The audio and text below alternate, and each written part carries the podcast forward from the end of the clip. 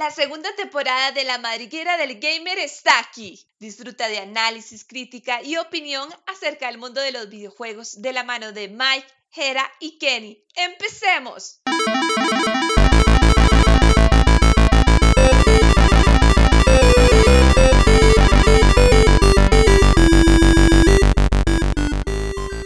Gente, buenas, de verdad que qué contento que estoy una vez más de estar por aquí con ustedes y ya de empezar esta segunda temporada y qué mejor que hacerlo de, la parte de la mano de, de Hera y, y Kenny, ¿verdad?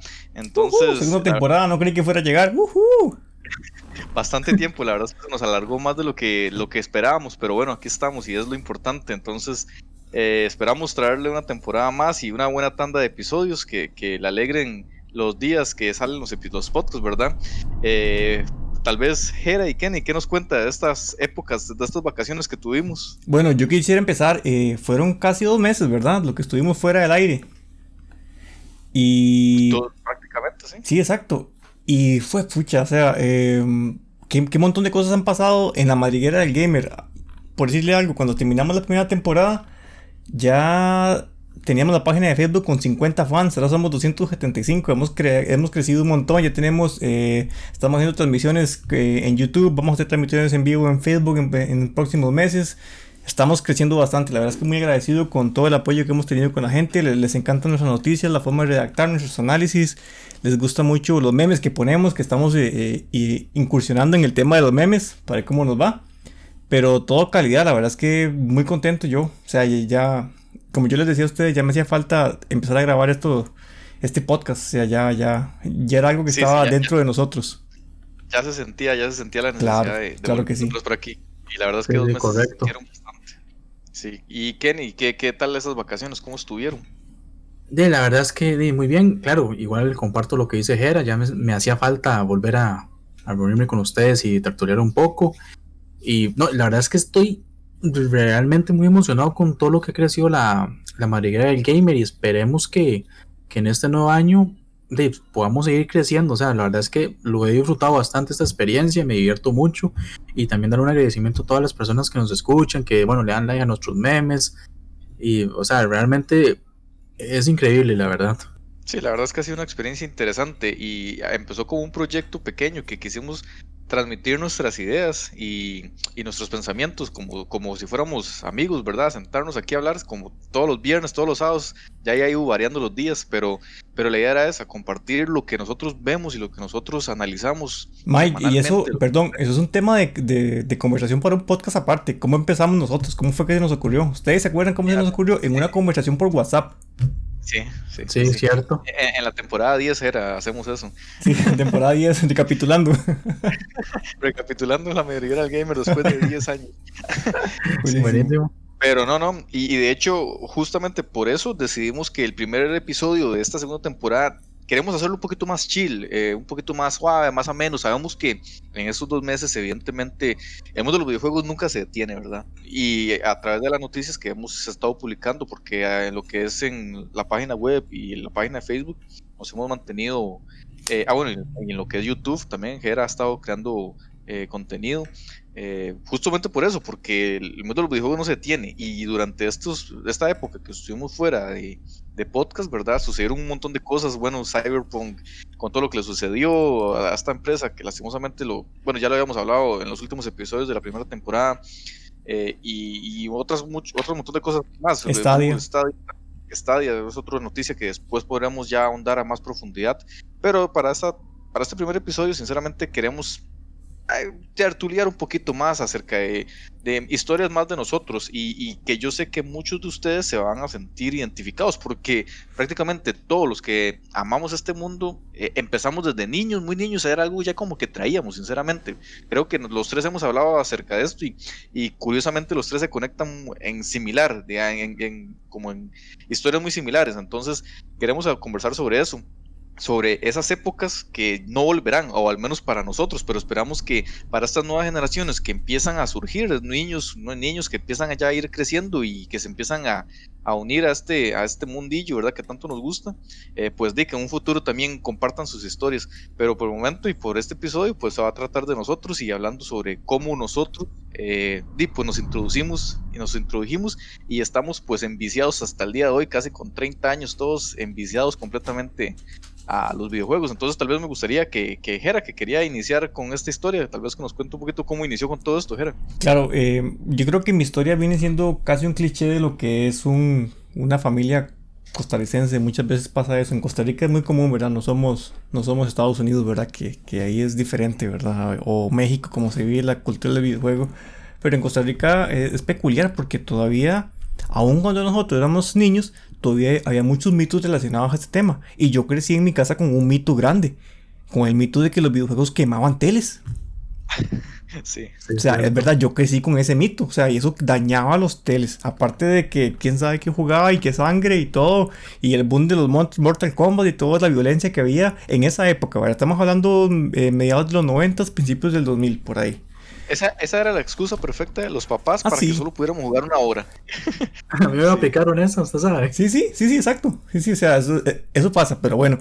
En mi caso, yo, por, por ese mito que existía del tema de los, del, de los videojuegos que quemaban teles, yo creo que fue infundado por los Polystation. Yo creo que esos Polystation, porque en esa época ya se vendían los Polystation.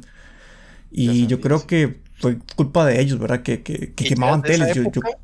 y, ya desde esa época los papás se confundían cuando le querían comprar. Cuando uno pedía un PlayStation y le traía un Polystation. Un Poly, sí, o sea, es que ni un Nintendo, pasaban a Poly directo. Sí, o sea, es que imagínese. Pero, pero bueno, em, entonces yo en mi caso yo empecé con consolas portátiles, dadas las circunstancias, ¿verdad? No podía empezar con consolas caseras, ¿verdad? Entonces mi primera consola fue por allá del 2001, 2002. Yo estaba, tenía que como 13 años tal vez. Y tuve un Game Boy Color. Se lo compré a un amigo del, del colegio en el que iba. Estaba en séptimo, creo que era que estaba yo. Y se lo compré a él. Él me lo vendió, y me acuerdo el monto, me lo vendió en 5 mil colones, más o menos eran unos 10, 10, 10, dólares, más o menos. Y me lo vendió con Toy Story 2 de, de, de, Game Boy Color. Y ese juego para mí fue, me marcó, me marcó de una manera increíble. Y, y ese fue mi inicio. Entonces yo empecé ahí teniendo, teniendo un Game Boy Color y, y ya, mi primera consola casera fue un NES. Por eso que yo soy tan retro y voy a, ustedes van a entender el contexto de por qué yo soy tan retro y por qué me gusta tanto lo retro. Yo tuve un NES eh, por allá del 2002, 2003, que lo conseguí. Por, aquello, de que aún no lo sepamos, ¿verdad? Por aquello. sí, exacto, por si, por si acaso no saben que me gustan las cosas retro, ¿verdad? Solo por si acaso. Y no lo en la primera temporada. Sí, exacto, si no quedó claro. y, claro. y por allá del 2003 me lo vendieron con un juego, solo venía con un juego, Punch Out, uno de los mejores juegos de peleas que existe en la historia, para mí es muy muy bueno. Y tuve un NES por ahí. Y después de que tuve eso, empecé. En esa época estaba muy. Estaba 2003, 2004, estaba muy en auge todavía Club Nintendo. Y yo era muy Nintendero en esa época. Igual todos los vecinos de mí eh, en el barrio tenían Play 1. Entonces yo siempre jugaba con Play 1. Eh, nunca ninguno tuvo Play 2 porque el Play 2 todavía venía saliendo y estaba muy, era muy costoso todavía. Y no todos tenían eso. Pero, pero sí tenía, eh, yo tenía el NES y empecé por, por leer mucho, me encantaba leer, ir a los cafés internet, es que, es que oigan, parece en otra época eso, yo iba a un café internet a leer Wikipedia. O sea, es que parece otra época. Yo iba a un café internet, leía Wikipedia sobre la historia de videojuegos, es lo que yo hacía. Y, y, eso pasaba, eso pasaba entre semanas, apenas tenía un, un rato libre en, en, el colegio y leía, me encantaba leer mucho videojuegos antiguos. Entonces ya cuando, cuando yo intentaba comprar una consola eh, que que era antigua, ya, no, ya yo no, no, sentía que me estafaban, yo sabía de qué me estaban hablando. Si me hablan de Super Nintendo, ¿qué era? ¿Cómo identificar cassettes originales de cassettes falsos? Y todo ese juego, ¿verdad? Y así fue como empecé. Eh, y hasta el día de hoy que no paro, ¿verdad? Que mi colección está pues, ya muy grande, muy, muy grande. y, por ahí sigo, ¿verdad? Entonces, mi primer acercamiento fue con temas portátiles. Y, y las consolas portátiles yo le tengo mucho aprecio. Todavía sigo comprando portátiles. O sea, las caseras son muy coleccionables, pero el tema de la consola portátil te da mucha libertad, te da, te deja imaginar muchas cosas. Y en esa época, em, con un Game Boy Color, usted tenía que usar su imaginación todavía. Los gráficos no daban para tanto. Usted jugaba Toy Story de Game Boy Color, usted sentía que estaba viendo la película. Usted jugaba el Dragon Quest o algún Final Fantasy o algún eh, Zelda y usted se imaginaba que era Breath of the Wild. O sea, y usted vivía con eso. Y también yo. Es curioso, Sí, sí, exacto, porque usted, se pone a ver, uno crecía con... Porque a mí me pasó muy, a menudo que yo retomé esos juegos años después y, y los recordaba de manera muy diferente. Y no, eh, el juego no cambió, el que cambió fui yo. El que, el que cambió fue la, la manera de, de, percibir el juego y percibir la consola fui yo, fue el que cambió. Exacto. Pero el juego siguiendo el mismo, pero uno usaba la imaginación y todo eso, y uno decía, uh, qué gráficos y todo lo demás, y buenísimo. Exacto. Y uno, lo nunca, yo nunca haciendo eso, ¿ah? Claro, y, y, nunca, nunca he logrado captar cómo la misma mente es tan adaptable, ¿verdad? Porque uno juega hoy en día juegos de, de Sega o de Play, de las primeras consolas de aquella época, y uno dice, ¿cómo en, esta, en esa época yo lo recordaba completamente de otra forma? Yo me imaginaba completamente gráficos, como dicen ustedes, como si a día de hoy nos trasladaran a los gráficos que hoy en día nos encontramos. Entonces estamos hablando que posiblemente de 10 a 15 años, cuando estemos jugando otras consolas y nos traslademos a esta época, vamos a ver lo que estamos jugando de hoy como lo, mejor de lo mejor en gráfico, como algo cutre, ¿verdad? Correcto, correcto, ¿no? Eso es cierto. O sea, de hecho, digamos, yo he jugado juegos de PlayStation 2 que en su momento yo creía que eran lo mejor del mundo. Y hoy, digamos, bueno, yo me descargué el emulador de Play 2 y quise retomar esas viejas glorias. Y yo, o sea, se ven bien, pero no, digo, ¿cómo es posible que yo pensaba que esto era lo mejor de lo mejor? Ese es un punto muy interesante lo que dice Mike. El mejor ejemplo, el mejor ejemplo para tomar esto que estamos hablando es comparen siempre los juegos de fútbol y los juegos de carros. Son el mejor ejemplo para ver cómo la tecnología o cómo las gráficas que aumentan año con año o, generación con generación, ¿verdad? Sí, exacto, pero, pero igual eh, yo, siento, bueno, y, aquí saco mi lado nostálgico y tal vez no sea el momento, pero yo siento que la calidad sí ha, sí ha variado mucho, digamos, y en general, yo siento que antes se hacían juegos con más calidad y, y te pongo un ejemplo. hablando de esto. Al menos, como que tenían más amor, o se sentían sí, sí, había, había, desarrolladores que ponían todo su alma ahí. Vea, y te pongo el ejemplo de, de Secret of Mana. Hace, hace dos años salió el remake de Secret of, Mana para todas las consolas, Play 4, Switch, eh, PC Vita, PC y todos. Y yo lo jugué en su, en su momento, cuando lo tuve, cuando tuve mi Super Nintendo, lo jugué en Super Nintendo. Y vieras que no siente el mismo amor. Sí, lo que hicieron fue coger las texturas en 2D y hacerlo 3D. Se ve tan feo en 3D. Se ve tan feo en 3D. La música, los gráficos no me gustan. Y usted se pone a ver el 2D. Es que era, era algo diferente. Tenían, tenían más amor, más, más, mejor, un mejor diseño, una, más armonía lo que tenía. Es como el Chrono Trigger. El Chrono Trigger es un juego que no envejece. Y es por lo mismo por el amor que tenían. Pero bueno, para terminar mi historia, porque no quiero alargarme más, quiero escuchar las de ustedes. Eh, yo, eh, yo tuve una influencia muy alta hacia los, hacia, hacia recuperar esas, esa, época que yo no viví, porque no, porque no había nacido. 80s, 70s, inicios de los videojuegos, 90s, principios de los 90s. Y, y eso es lo que yo a día de hoy hago con mi colección y con lo que yo juego y todo lo demás. Entonces, eh, a mí me influyó mucho el tema de que mi primera consola fuera un Game Boy Color y un NES. Eso a mí me cambió. Si mi consola yo creo que hubiera sido eh, una consola más actual de esa época, tal vez no me hubiera dado picado gusanillo, como dicen por ahí, por conseguir esas, eh, esa información, estar leyendo, eh, buscar todo lo que lo retro, ¿verdad? Porque yo ya desde los 15 años ya me encantaban las cosas retro, ya tenían cosas retro y, era algo que me encantaba mucho. Entonces eso fue lo que a mí me marcó y, hizo que, que, bueno, que a día de hoy tenga que a día de hoy pueda decir, así, así sin, sin, sin, sin, dudarlo, que los juegos antiguos eran, eh, eran mejores que los actuales, y no lo dudo. Sí, sí, bajo la tendencia que usted ha ido llevando durante todos los años. Exactamente. aquí, aquí, es más, esto, esto parece un estudio de análisis, porque ahorita que usted está diciendo eso, de qué lo marca y qué es lo que hace que usted agarre hacia rumbo. Y me parece curioso porque entonces yo estaba, se me venían imágenes de mi época también para ver qué decía yo, de, que, que usted me estaba dando ideas. Y me surgieron varios, varios como contextos o un análisis como a profundidad también. Curiosamente, cómo vivimos nosotros, cómo vivimos nosotros las épocas de los inicios de los videojuegos es lo que nos marcó hacia cómo íbamos a llevar nuestra línea a un futuro. Y usted lo está diciendo claramente. Usted fue por, por esta consola eh, eh, portátil, retro, que lo llevó hacia esa línea. Yo estaba recordando la mía y quisiera escuchar la de Kenneth a ver si es lo que ha, mantenido la línea o ha ido llevándola de una forma similar. Yo no sé si quieres continuar, Kenneth, o si no. Claro, claro. No sé. Voy a, voy a decir mi historia. Ah, muy importante. Antes de que Kenneth empiece, yo quiero que todos le demos un aplauso a Kenneth porque compró micrófono. Así que se lo merece. Bravo. Aplauso, aplauso, compró el micrófono y se va con una voz mucho más sensual a partir de ahora. bien, bien. Ya ahora sí vamos a poder sentir realmente cómo se escucha Kenneth en realidad. Uh, sí. bueno, ahí, este, para empezar, este, bueno, mi historia de, es algo curiosa. Digamos, yo tenía 10 años cuando yo recibí mi primera consola y fue la PlayStation 1. O sea, ese fue mi gran amor, la verdad, pero digamos, antes de, de poder adquirir esa consola, eh, bueno, mis primos tenían, eh, uno, yo me acuerdo que yo iba a la casa de mis primos que tenían la NES, yo jugaba, por ejemplo, Contra con ellos, eh, este, en otros jueguillos que ellos tenían. bueno, otro primo mío que digamos que él como que tenía más platilla en ese momento, le, le habían comprado la PlayStation 1, entonces yo me acuerdo que jugó con él el, Crash Bandicoot y yo, yo tenía como esa esa alegría de ganas de jugar y siempre de, me huevaba tener que irme y no poder seguir jugando. Hasta que después de muchas rogaderas le dije a mi padre que si nos podía conseguir un, uno, un PlayStation 1 y bueno, al final nos no lo regalaron en diciembre.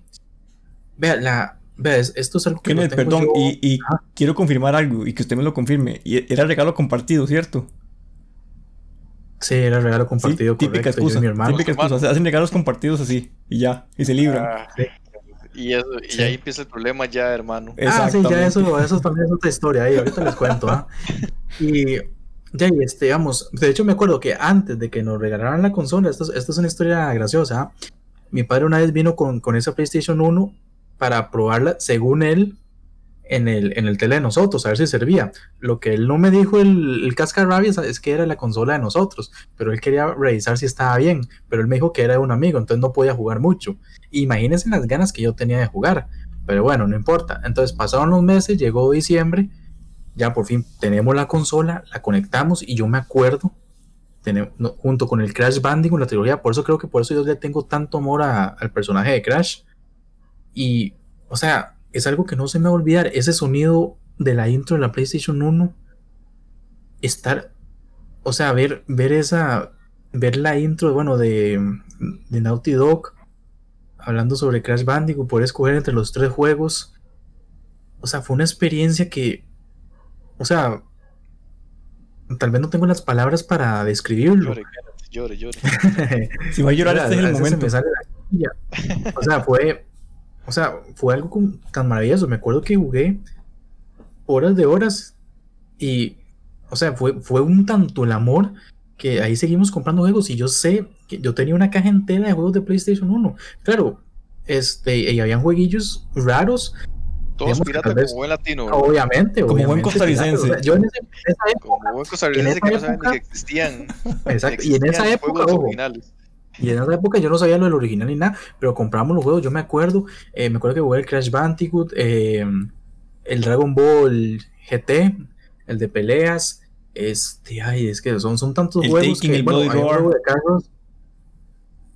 Ajá, también, eh, también jugué un juego de carros que se llamaba Italian Job, y, ah, bueno, lamentablemente los que fueron los Resident o Silent Hill, yo tengo que admitirlo, yo no los pude jugar en esa consola, porque no lo tenían prohibido. ¿Por qué? ¿Por miedo? O sea, eh, eh, sí, sí, digamos que nada de jugar cosas de matanza ni diabólicas. O sea, de hecho, en mi época la Play no solo jugué juegos de niños. Digamos, por ejemplo, el, de Tarzán, que habían que así, los juegos de Disney que eran muy buenos, la verdad. O sea, ese tipo de juegos fue lo que jugué durante la época de la PlayStation 1, porque de hecho también hay, bueno, Petsiman, por ejemplo, ¿quién no recuerda Petsiman? Un clásico. un clásico. Eh, y, Kenny, Kenny, ajá, dime. Una pausa ahí, acaba de decir algo muy curioso usted y que es muy cierto.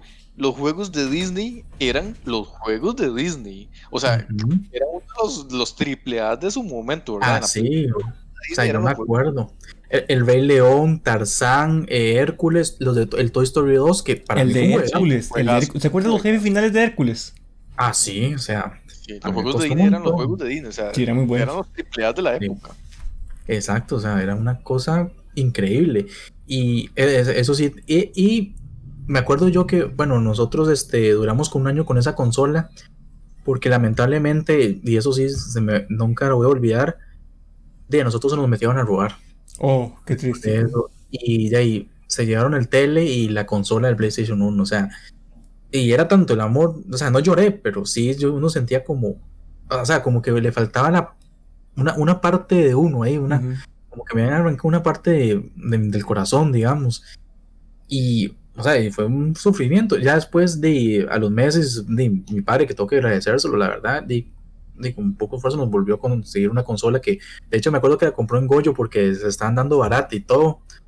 Y ya se consiguió un buen precio y, bueno, y empezó otra vez y... Goyo, si nos quieren patrocinar, este es el momento. y, y, bueno, y no me puedo considerar totalmente so, Soiner porque la verdad es que con la Play 5, la verdad. ¿Cómo? No, Vamos, Kenneth, dilo, dilo, admítelo, admítelo. Ese es el momento. si quieres, voy a contar toda mi historia. Después de, después de, digamos, de, de haber disfrutado el PlayStation 1, todos esos grandes juegos que los tengo en mi memoria, que de hecho hasta, hasta tengo ganas de descargarme otra vez el emulador de Play 1 para jugar todos esos títulos. No, no, no, no, nadie dijo eso, emulador, no, aquí todo original, original. de, después de eso, eh, me acuerdo yo que un, que un primo mío le regalaron la consola de PlayStation 2, pero la grande, a la, la, primera. O sea, es que, el, eh, bueno, el papá de él fue a Estados Unidos y la consiguió ahí barata. Entonces, el cambio de la generación uno se queda como, wow, ¿qué, qué es esto? Ah? Y, y ya, y entonces ya ahí fue como, digamos, cuando empecé a expandirme más en el mundo, porque ya nosotros conseguimos nuestra consola de Play 2 y yo empiezo a jugar los títulos de todos los que todos conocen, eh, Resident 4, bueno, principalmente yo siento que a mí me marcó lo que fue el género de Survivor Horror, que es un género que me gusta bastante. Eh, jugué el Resident 4, el Houting Grown, o sea, ya pude, digamos, este, conocer esos juegos, eh, bueno, Fatal Frame también lo probé, este, el Silent Hill 4 y el 3, si no mal recuerdo, bueno, y, otros juegos maravillosos de la consola. Entonces, eh, yo siento que con la época del Play 2 donde, empieza ese amor por los videojuegos, eh, más, remarcado. O sea, ya en ese momento yo ya tengo noción de que, cuál es, digamos, lo, sobre cómo son los videojuegos, qué es lo que me gusta. Yo me acuerdo que yo, aplicando un poco lo que yo me iba al café internet, por ejemplo, a buscar las famosas claves del, del GTA San Andrés, por decirles algo. Este, bueno, y, buscar todo tipo de juegos, eh, trucos. Eh, y, y, bueno, ahí conocí los Budokai Tenkaichi de, Dragon Ball. bueno, o sea, la lista es inmensa y más bien toda la noche puedo seguir hablando de eso. Y, y fue, yo siento que fue lo que me marcó, lo que me, me, me encantó. Digamos, lo que me, me, desarrolló ese amor por los videojuegos. Yo, yo compraba juegos, o sea, y yo tal vez lo que más disfrutaba no solo jugar los videojuegos, sino jugarlo con mis amigos. O sea, yo me acuerdo que ya, digamos, en esa época ya todo el mundo empezaba a tener Play 2 o tenía la GameCube, por ejemplo. Y nosotros nos reuníamos. Que, que, que, eso que usted dice es un buen punto y yo no lo dije en mi, cuando, cuando hablé de, de, de mi historia, ¿verdad? Eh, y te voy a les voy a comentar una, una, anécdota rápida. Yo hace, hasta hace poco pude volver a jugar otra vez el, el Mario Kart Double Dash, el de GameCube. Eh, pues, es un juego que para mí también me marcó mi, mi adolescencia, infancia, adolescencia, ¿verdad? Y, y, y no pude, después de conectarlo, no pude, eh, o sea, tuve flachazos a mi cabeza que no pude sacar de nosotros seis en una habitación eh, todos los del barrio eh, jugando GameCube con cuatro controles, nos íbamos bajando el control que perdía. Y, esa sensación, o sea, y es una sensación con solo ver los gráficos del juego, con solo estar jugando, esa sensación son cosas que no volverán, como es el título de este podcast, ¿verdad? Y qué montón de nostalgia, ¿verdad? Y es un tipo de nostalgia que nos marca, porque lo que usted dice es totalmente cierto. A mí también me marcó ese tipo, ese, tipo de, de, situaciones que, que, si bien es cierto, uno recuerda el juego con mucho cariño, el entorno o con las personas que uno estaba es lo que más, lo que más le, le, trae esa nostalgia, ¿verdad? Eso es cierto. No, sí, yo me acuerdo que, por ejemplo, un amigo mío tenía el GameCube y jugábamos el famoso Smash, eh, este, el Mario Soccer, creo que, ¿cómo se llamaba? Mario Striker. Ah, ese, pero, o sea, y, yo creo que son como los recuerdos más felices que tengo. O sea, y recuerdo que ellos llegaban a mi casa, nosotros jugamos, que yo sí tengo que admitir que eso sí, yo siento que se ha perdido lo de jugar localmente en estas generaciones. Sí, claro claro, no les voy a mentir, cuando ya después de la época del Play 2 yo me voy ya a la siguiente generación, tal vez se van a caer todos de la de espaldas cuando escuchen esto, pero yo no compré la Play 3, yo me pasé a la Xbox 360. ¡Uh, vendido! y e, entonces ahí fue cuando, de hecho, no sé si Mike se acuerda cuando les contaba sobre eso y, cuando nosotros, este, de, cuando yo descubrí el online, tengo que admitir que en esa época de la 360 fue lo cuando mejor disfruté eh, las partidas online. O sea, eso, y yo conocí mucha gente, y digamos, y por ejemplo con el GTA, que es un juego que se presta para esto, me acuerdo que yo me reunía con ellos y jugábamos, y, o sea, e, eso sí es lo que más me recuerda. No era lo mismo, pero era algo interesante, algo nuevo, y fue, y claro, ya para esa época yo ya tenía bastante conocimiento de los videojuegos. No, y ya para esa época ya nos conocíamos los tres, ¿cierto? Ya, nos conocíamos, exacto. Pues, de hecho, o sea, y de, entonces hablábamos sobre videojuegos y de hecho, no sé si yo, se acuerdan que yo les contaba cuando yo compraba, de, por, digamos, por Amazon que... Juegos piratas de Xbox 360, si me acuerdo que hablando de eso. Sí, sí me acuerdo. No, no, no, ya, ya para eso, que llegó, el original. Recuerdo cuando llegó diciendo que se la había dañado porque Sí, es cierto, cuando me bañaron, me bañaron. Ay, qué pollo. pero bueno, muy bien, muy bien porque ya se pasó al original, a lo real. Exacto. y, y, tal vez ahora para finalizar, de, tal vez ahora como uno ha crecido, uno tiene más responsabilidades, tal vez no tenga ese tiempo de jugar como antes. Porque yo les digo, yo pasaba horas, o sea, yo de tal vez empezaba a jugar en la mañana y terminaba casi a las 5 o 6 de la tarde.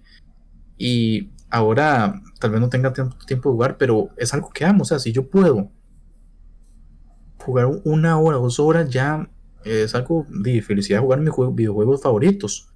Por supuesto, tengo ganas como un día de sacar vacaciones y dedicarme una semana a jugar enteramente. De hecho, yo tengo un problema.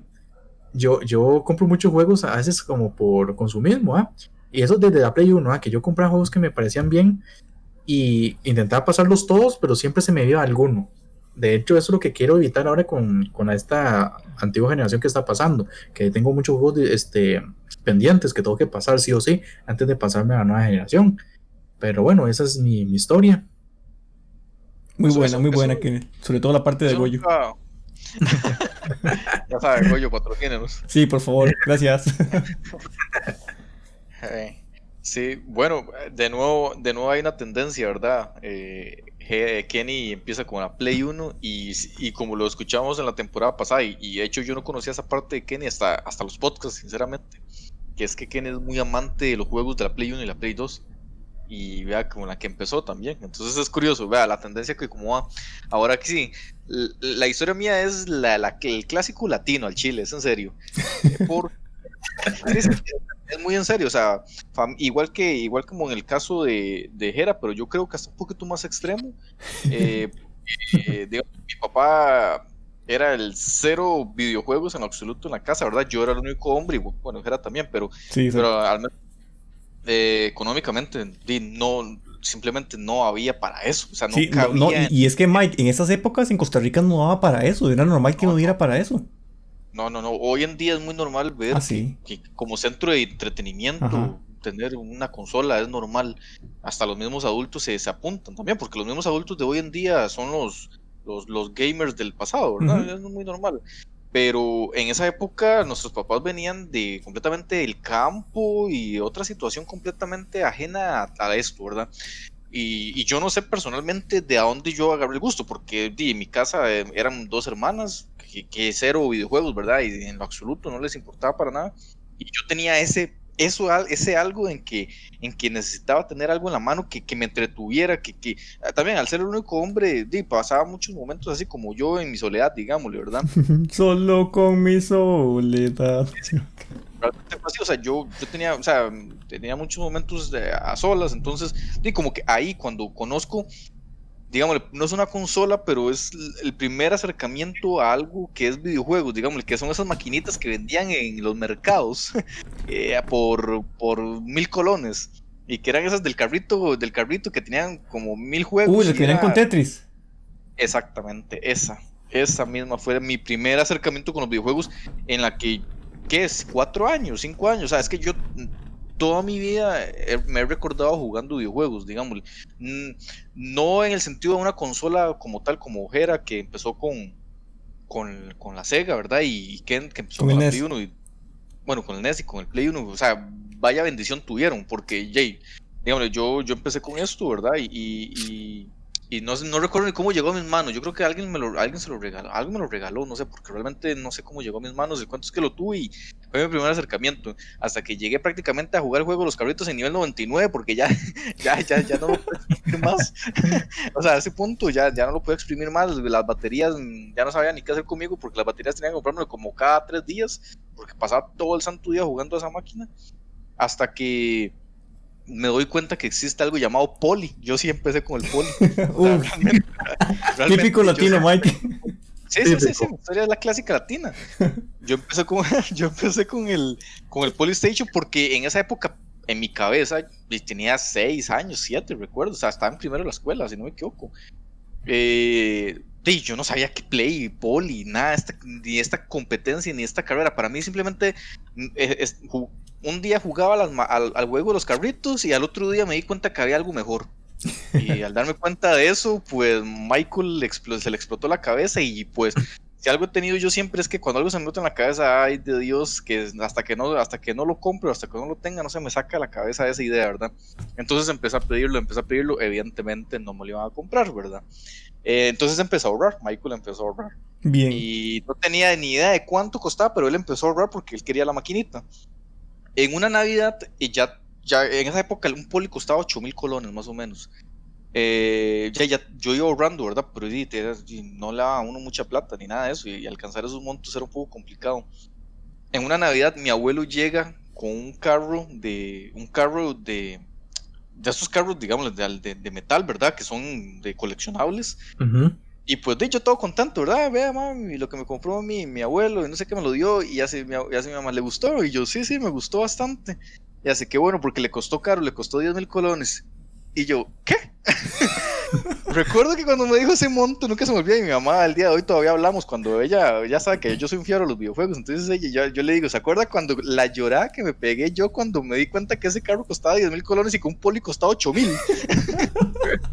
yo yo esa Navidad le reclamé a mi mamá de una manera, de una manera increíble, a que como si ella sabía que yo quería un poli que costaba 8 mil colones y que estaba ahorrando como por un año, todo el año entero había pasado ahorrando, que como cuando mi abuelo le preguntó que qué quería yo, le di, no le dijo que yo quería eso, y sino que le dijo, no, no, lo que sea, a él le gustan mucho los carros. Entonces mi abuelo fue y me compró un carro coleccionable. No le compró un carro, Mike, le compró el mejor carro que había, le ha puesto era el, era el mejor carro, era un carro colección, o sea, ese carro era intocable y al final yo di, lo terminé desbaratando completamente. lo cambié por un pollo. sí, lo cambié por un pollo en el mercado negro. Eh, no, no, en la escuela, dice, con los, con los, los, los buleadores. No, no, eh, eh, así fue, o sea, yo esa, Navidad la pasé tan triste, sinceramente, que bueno, al final, eh, con, la, con el ahorro que yo había hecho y mi mamá era, y siempre mi mamá me ha apoyado mucho en esas cosas, por dicha. Eh, ella siempre cuando me veía así, entonces me, me ayudó y, y, al final pudimos comprar el famoso poli. Michael tuvo su poli, ¿verdad? Y fue feliz por muchos años. Y hasta que Michael se da cuenta que existe algo llamado Play, que es mejor que el Poli, después de que ya escurrió el Poli, ¿verdad? Hasta que ya no decir más, y ya todos los juegos se los había pasado por arriba y por abajo, y ya sabía todos los trucos, y ya sabía todo lo que se podía hacer en el Poli, y ya había probado los mil juegos, aunque solo fueran 10, pero los demás se duplicaban. pero Michael ya había probado todos los, los 990 juegos, a ver si verdad todos eran diferentes, a ver si había alguno diferente. Eh, entonces, di, pues empieza ya Michael con la fiebre del Play 1 y ya se, se mete con la fiebre. Ah, no, antes de eso hay un dato interesante. Un vecino mío que, que era un vecino, digamos, esos que alquilaban casas, entonces por una época estaba uno y después venían otro, ¿verdad? Llega un vecino que era de Platilla y tiene una Nintendo 64. Entonces, eh, él, eh, yo cuando, cuando voy a la casa de él y, y, veo la Nintendo 64, yo, de nuevo, yo no sabía, porque yo yo simplemente era el placer de jugar, ¿verdad? Jugar, jugar, jugar, jugar, lo que fuera. O sea, no, no me importaba qué marca fuera. En esa época no me metían nada de eso, ni me interesaba. Era simplemente jugar.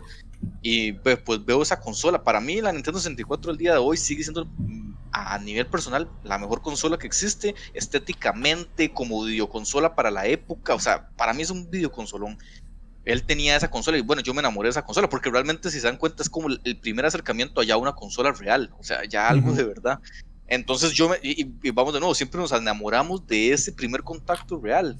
Y, y para mí la Nintendo 64 es como lo más preciado que yo tengo en mi cabeza sobre los videojuegos. Mike, y es que, ah, perdón, pero el diseño futurista de Nintendo 64 impacta, o sea, es que impacta. Es que es que como consola, el peso, el peso que tenía, a mí, personalmente, a como mucha gente más bien, no le gusta, no le gusta mucho eh, que una consola pese, a mí me encantan porque yo siento que ahí adentro hay poder, digamos. calidad. De verdad que me están vendiendo, de verdad que tengo algo, yo tengo algo, o sea, tengo algo en mis manos que, que, aquí adentro hay algo que, me, que, que lo voy a aprovechar. Eh, entonces siempre me ha gustado, o sea, yo no he tenido ningún problema con, con la Nintendo 64, con, con, la Play 3, la primera que era gigante, la Xbox, la Xbox, la, primera Xbox me encantó, era como la evolución de la Nintendo 64, digámosle, en lo que respecta a, diseño y, y, peso, ¿verdad? Y, o sea, nunca me ha incomodado para nada eso. Bueno, entonces, eh, el vecino... Eh, detestaba la Nintendo 64, no sé ni por qué motivo, y amaba la Poli. Entonces, no, yo, yo no sé, o sea, yo era, fue como la bendición divina que llegó a mí, digámosle, porque jamás en mi vida yo me iba a poder hacer con Nintendo, con una Nintendo 64. Es más, aquí en Costa Rica prácticamente nadie la tenía porque era re cara. El papá era porque había vivido en Estados Unidos y se la mandó. Mike, es que póngale en contexto, si la Poli le costaba 8 mil colones, un 64 puede haber costado 100 mil colones perfectamente. Y, los juegos, y los juegos valían. Sí, sí claro, más. Y los juegos, y los juegos valían, porque yo recuerdo que él me decía, es que mi papá no me compra juegos porque dicen que en Estados Unidos valían como 100 dólares. era algo, era sí, era muy, caro. o sea, eran muy caros. Entonces él decía, mi papá no me manda más juegos porque dice que allá son muy caros. Entonces él estaba súper bravo con el papá, más bien, él estaba muy bravo con el papá porque, dile, le había comprado una Nintendo 64 y que él quería un poli. Y, Mike tenía un poli con 200 cassettes. Exactamente. Y yo, y él se enamoraba cuando yo metía un cassette con mil juegos, que todos eran duplicados. Entonces, pero él se enamoraba al ver mil juegos y él solo tenía dos: el Rage, el Race Rage y uno de motos, que no recuerdo cómo se llamaba. Siempre lo buscaba, pero no lo encontraba. El motocross, algo en esa época. Motocross 96, digámosle, no sé. Y y él, él tenía solo esos dos juegos. Pues entonces hicimos un intercambio. Yo, ya yo había escurrido el poli, ¿verdad? Hasta decir basta.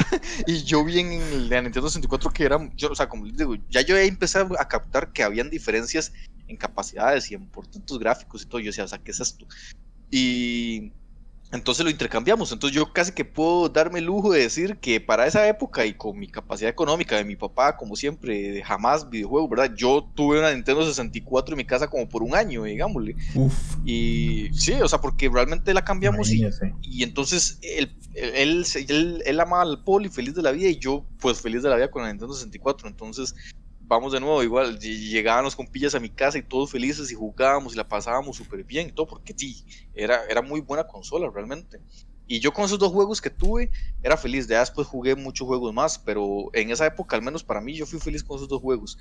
Ya después, entonces, al conocer la Nintendo 64 y ver que había algo con mayor capacidad que el Poli, ¿verdad? Y pues eh, me puse a ahorrar de nuevo. Yo siempre, siempre tuve que ahorrar para conseguir las consolas, ¿verdad? Nunca jamás, Sí, yo también, allá gané por dos para mí mi, papá, nunca, nunca, nunca en ese sentido me apoyó y era la idea de que dañaba las dañaba los televisores, ¿verdad? Y, y, yo y, yo sí confirmo, yo sí confirmo con el poli porque yo cuando mi vecino que vivía como a los 25 metros de mi casa decía que él cuando ponía el canal 3 él podía verme jugando a mí. Ah. o sea, llegaba la sintonía, la sintonía. Imagínense, el, el, poli tenía tal sintonía. Es más, yo el poli con un televisor negro mío que lo descubrí porque también yo tenía eso. O sea, yo exprimía una consola y lo hacía para todas partes y, y, digamos, trataba de averiguar todo lo que podía. Yo, yo podía jugar con un televisor de blanco y negro que no tenía entrada AB, de verdad, que así es como se llama, si no me equivoco. Ajá, sí, sí. Las entradas de colores. Y yo nada más ponía los cables a la par del tele y ya podía jugar. O sea, la estática o la, la, señal era tan fuerte que, que, yo podía jugar un televisor a blanco y negro sin necesidad, sin necesidad de conectarlo, simplemente poniendo el canal 3 y él sintonizaba. Mike, ¿y se puede ir al radioactivo?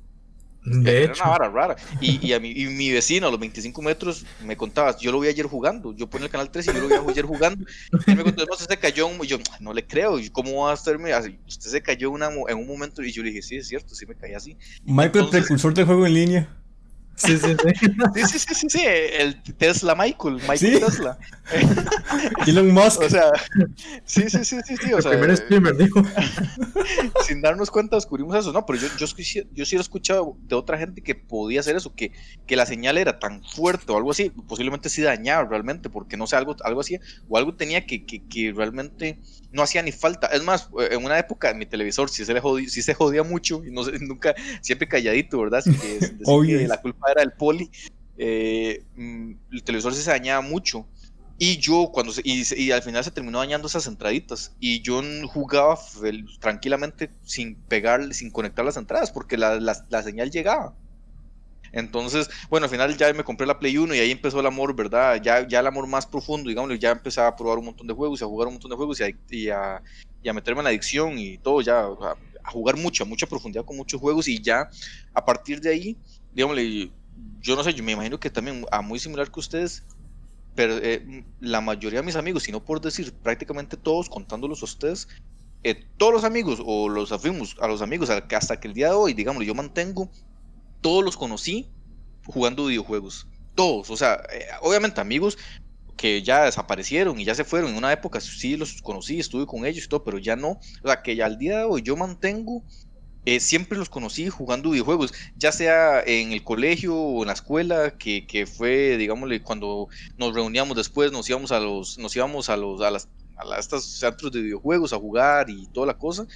Ahí fue donde yo conocí a mis amigos que al día de hoy mantengo y, y todos mis amigos, digámosle, son fiebres a los videojuegos y, y son los que mantengo al día de hoy. Mike, y es que, perdón, es, eso que dices eh, eh, pasa con nosotros tres, es un lazo muy fuerte. Los tres veníamos de tres lugares totalmente diferentes. Llegamos a un punto en común que era la universidad. Y nos damos cuenta que tenemos un tema en común.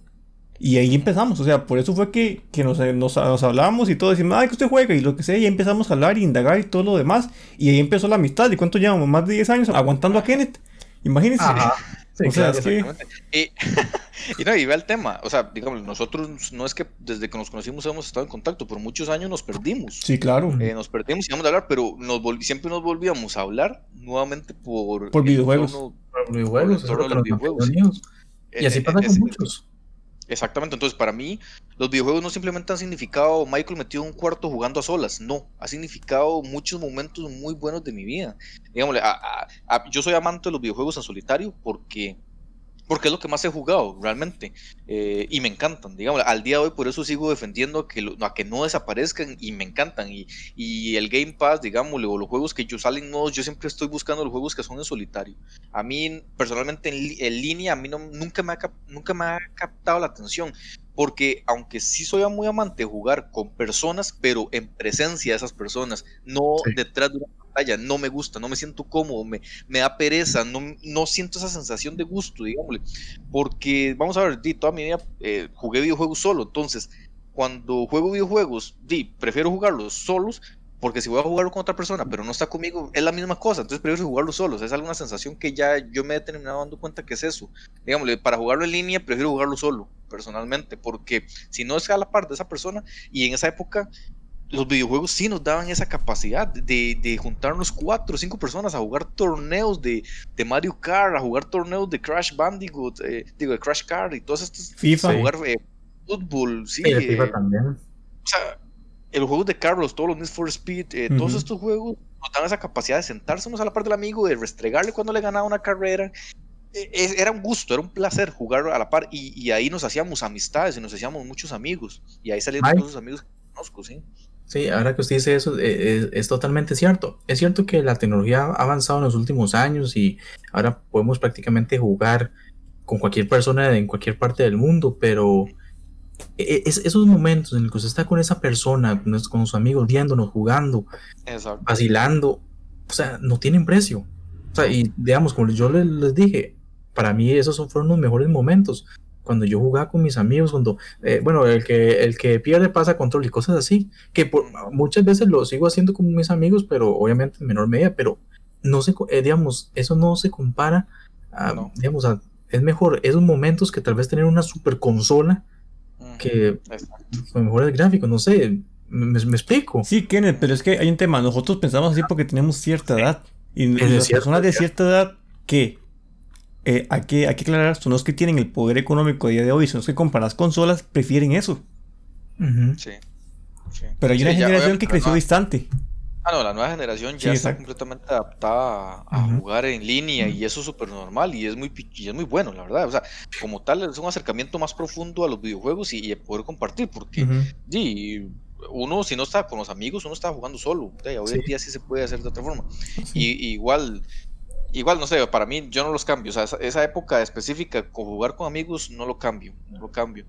Pero sí, eh, luego, luego ya yo brinco de Play 1 es cuando ya me enamoro de Xbox como tal, eh, porque Morita, de hecho, eh, me vende el Xbox. ellos no les gustaba, al menos al hermano, él quería un Play 2, el hermano. Evidentemente aquí en Costa Rica nadie tenía un Xbox. ¿Era Xbox cuál? ¿El, FAT?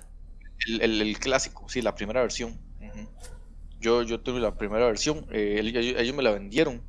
Entonces, esa también la ahorré y toda la cosa y la compré con mi plata y todo. Y, y ese fue como, mm, digamos, más que la Play 1, que la Play 1 fue como, era mi época donde tenía más tiempo libre, entonces, y donde más compartí con las personas eh, juegos y todo, y más pasé un montón de juegos y todo.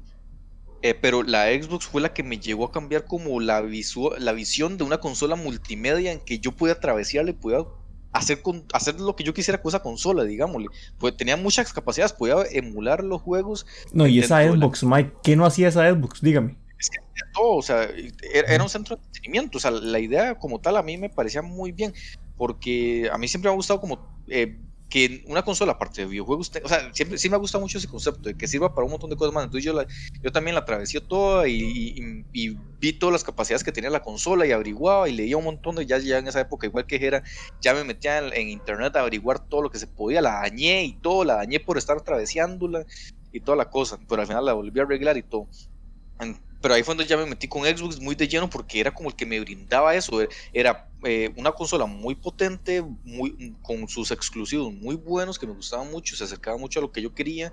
Eh, la capacidad que tenía la, la consola era muy buena realmente. Y, hasta el momento, al día de hoy, todavía Microsoft me sigue como satisfaciendo en esa parte, digámosle.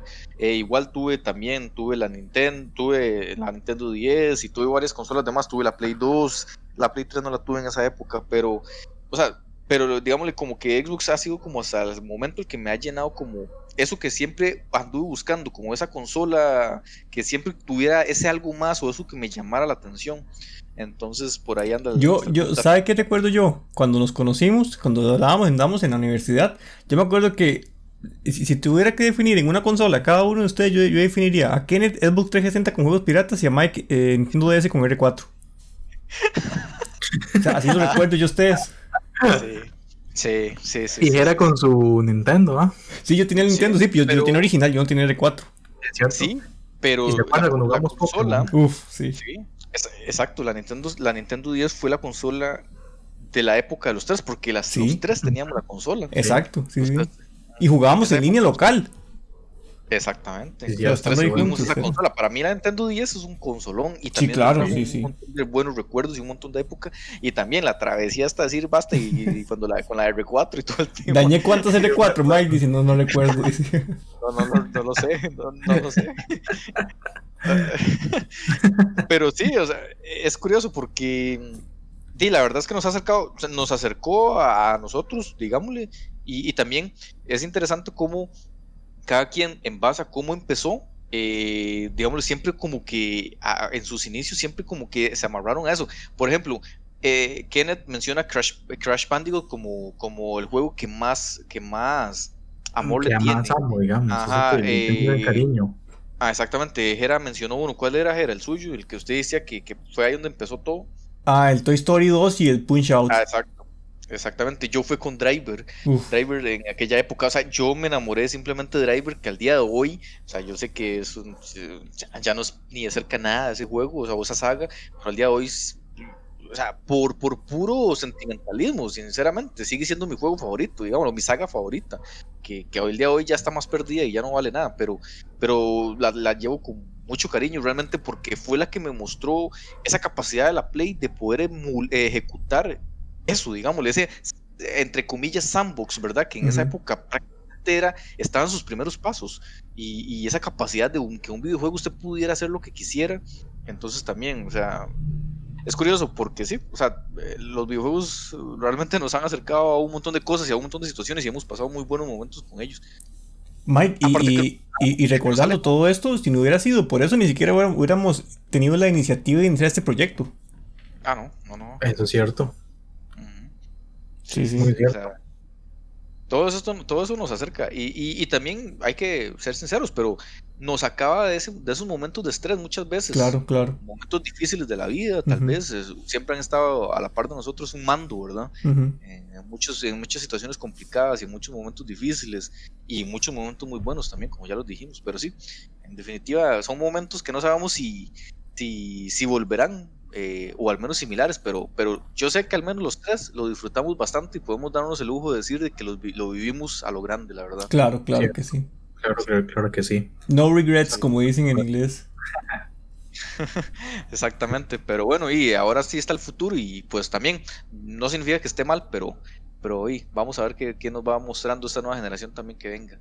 Entonces, con esto yo creo que estaríamos finalizando, ¿verdad? Este, este primer episodio de la segunda temporada, ¿verdad? No sé si tienen algo más que agregar.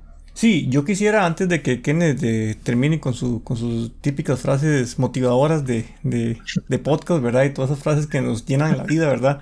Yo quisiera recordarles que igual nos pueden eh, seguir escuchando en YouTube, Spotify, iTunes y, que nos sigan bastante en Facebook porque Facebook estamos publicando muchísimas cosas. Eh, queremos hacer varias varios formatos diferentes de videos y, y, empezar a, a, llenar de contenido la página de Facebook. Entonces, para que nos sigan ahí, nada más.